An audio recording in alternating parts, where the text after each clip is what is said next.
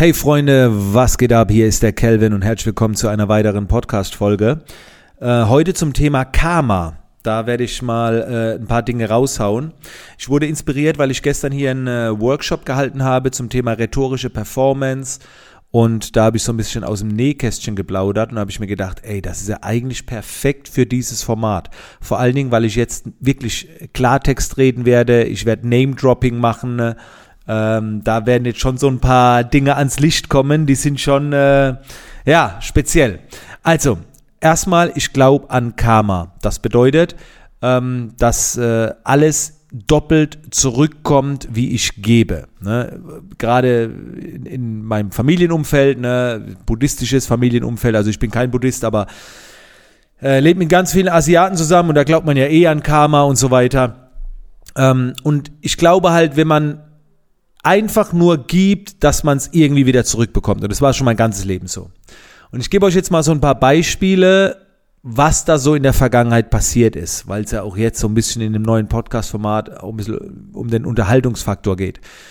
Als Beispiel, ähm, ich habe mal vor Jahren den Alon Gabay fotografiert. Das ist ein Fitnessmodell. Und äh, den habe ich für sein Buch fotografiert. Da wurde ich auch sehr gut dafür bezahlt. Und äh, der Job war durch.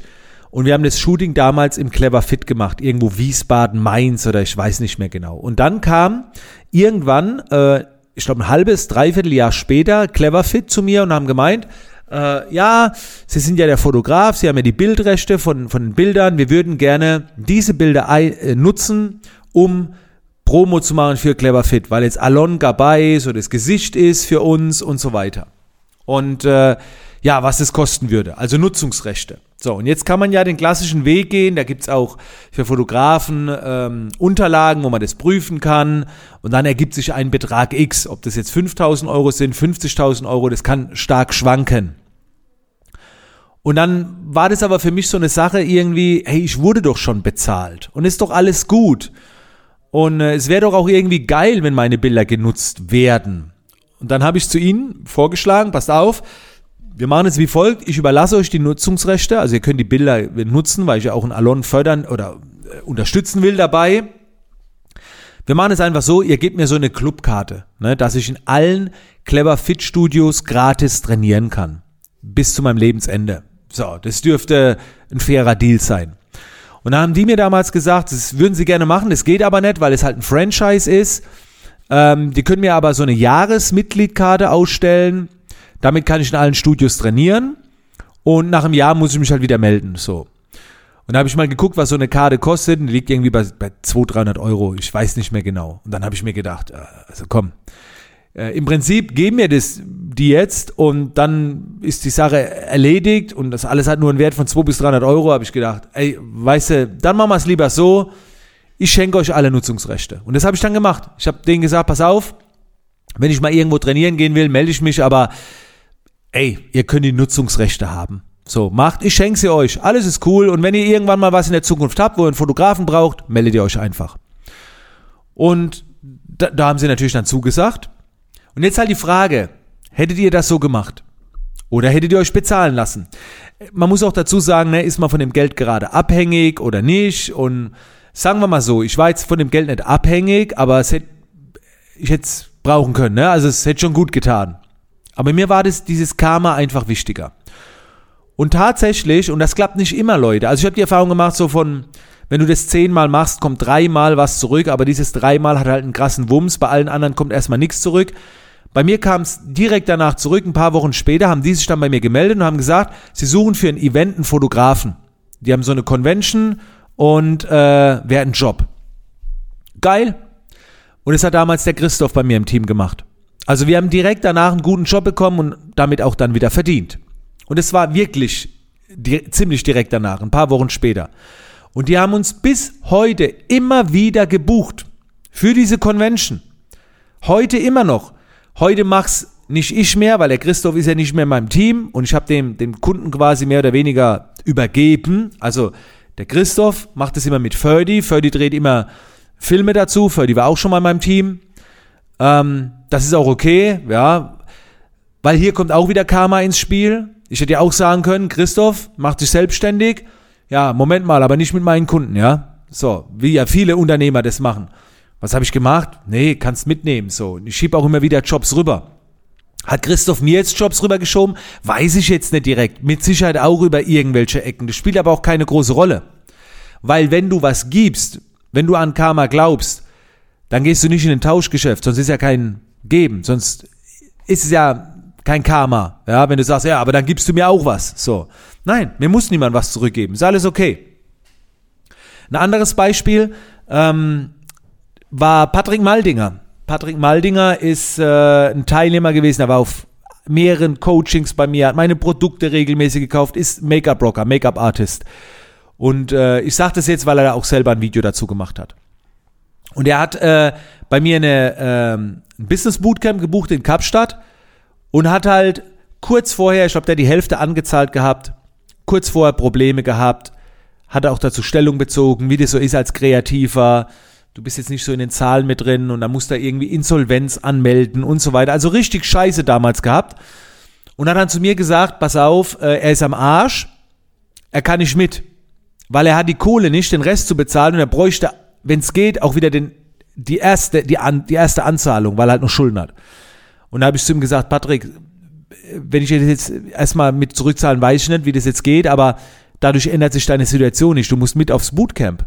So, er sagt aber, er die Kohle nicht. Lange Rede, kurzer Sinn. Ich habe zu ihm gesagt, auch auf den Satz hin, das hat er sich auch ausdrucken lassen und aufgehängt, du bist erst am Arsch, wenn du nicht mehr atmen kannst. Das habe ich damals zu ihm gesagt. Und dann habe ich zu ihm gesagt, weißt du was, wir machen es so, du gehst mit aufs Bootcamp, äh, mit der Kohle, die brauchst du mir nicht geben. Die gibst du mir irgendwann, wenn du sie über hast. Das war, ist jetzt noch nicht so lange her, ich glaube ein, zwei Jahre oder ein gutes Jahr. So, das ist für mich auch Karma. So, ich weiß nicht, wie oft er mich empfohlen hat und so weiter. Und ich habe auch zu ihm gesagt, du gibst mir es erst zurück, wenn du es über hast. Okay? Weil so eine Insolvenz, es zieht sich auch und äh, der geht jetzt richtig gut ab, hat eigene Kurse und ich kann ihn euch von ganzem Herzen empfehlen. Ist ein richtig, richtig guter. Ja.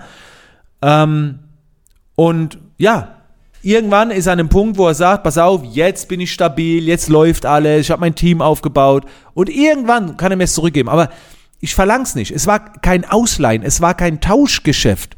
Menschen geben dir auf andere Art und Weise oft was zurück, das ist deutlich mehr wert als Geld. Und Leute, ich könnte euch jetzt noch noch mehr von diesen Stories erzählen. Das ist natürlich etwas, das hängt man nicht an den großen Nagel. Das, das macht man jetzt so, das läuft oft hinter den Kulissen ab. Aber ich habe das schon ganz oft gemacht. Ich habe auch schon oft gehabt Schulklassen, die bei mir vorbeigekommen sind, wo sie gesagt haben, ja, wenn wir zusammensammeln, kommen wir auf 1.000, 2.000 Euro. Ich sage, ihr braucht mir gar nichts geben. Ich will nur keine Kosten haben. Wo ich gratis mehr oder weniger unterwegs war. Weil, wie gesagt, ich bin sogar fest davon überzeugt, dass wenn man es nicht von dieser Person zurückbekommt, dann bekommst du es über eine andere Ecke zurück. Ich glaube da einfach dran. Ja, weil es war schon mein ganzes Leben so. Man, man sollte halt offen sein, viel geben, ohne was nehmen zu wollen. Und dann kommt es irgendwie versteckt, ja, das ist echt krass so. Ich würde es gerne erklären können, wie Karma funktioniert, ich weiß es aber nicht. Ich weiß es nicht. Ich weiß nur, ich werde weiterhin äh, so vorgehen, dass ich äh, viel geben will. Aber Leute, ganz wichtig, ich gebe nicht, wenn Leute danach fragen, äh, kann ich umsonst mit wegen Karma? Ja, ein Scheiß, kannst du, du bezahlst. so läuft das nicht, so läuft Karma nicht. Ich entscheide, wo ich geben will. Und ich suche mir die Menschen raus und sage, nö, muss mir nichts. Weißt, wisst ihr, wie oft Leute schon zu mir gesagt haben, oh, ich weiß nicht, ob ich das annehmen kann und Kelvin, was kann ich dir dann dafür Gutes tun? Ich sage nix. Du musst mir nichts Gutes tun. So, das ist kein Tauschgeschäft. Ja. Wie gesagt, ich hätte da jetzt noch so viele Beispiele, aber die zwei wollte ich mal mit euch teilen, dass ihr da einfach Bescheid wisst. Und ich war übrigens auch ein paar Mal schon bei Cleverfit gratis trainieren. Auch wenn es nur Minibeträge sind, egal. Ich habe angerufen, die haben gesagt, ja, komm vorbei, bist willkommen. Ich bin reinspaziert. Ich gehe jetzt da nicht oft trainieren, weil ich woanders angemeldet bin, was näher liegt. Aber ähm, ja, es kommt alles irgendwie wieder zurück. Aber ihr dürft nicht den Anspruch haben, dass es zurückkommt, weil sonst wäre es kein Karma. Ihr versteht, was ich meine. Also, Das wollte ich einfach mal mit euch teilen, weil ich haben will, dass ihr mich besser versteht, besser kennenlernt, äh, den Menschen und so weiter. Und das ist so das neue Podcast-Format. Zieht ihr auch gerne mal die vergangenen Folgen rein. Da, da kommt ganz viel Transparenz jetzt zum Vorschein, was, glaube ich, äh, gerade in der heutigen Zeit, gerade wenn man auch Business coacht und so weiter, deutlich wichtiger ist, dass man dann einen deutlichen Einblick hinter die Kulissen liefert. Alright, das war's für heute. Podcast abonnieren und dann hören wir uns in der nächsten Podcast-Folge hoffentlich wieder. In diesem Sinne, bis die Tage.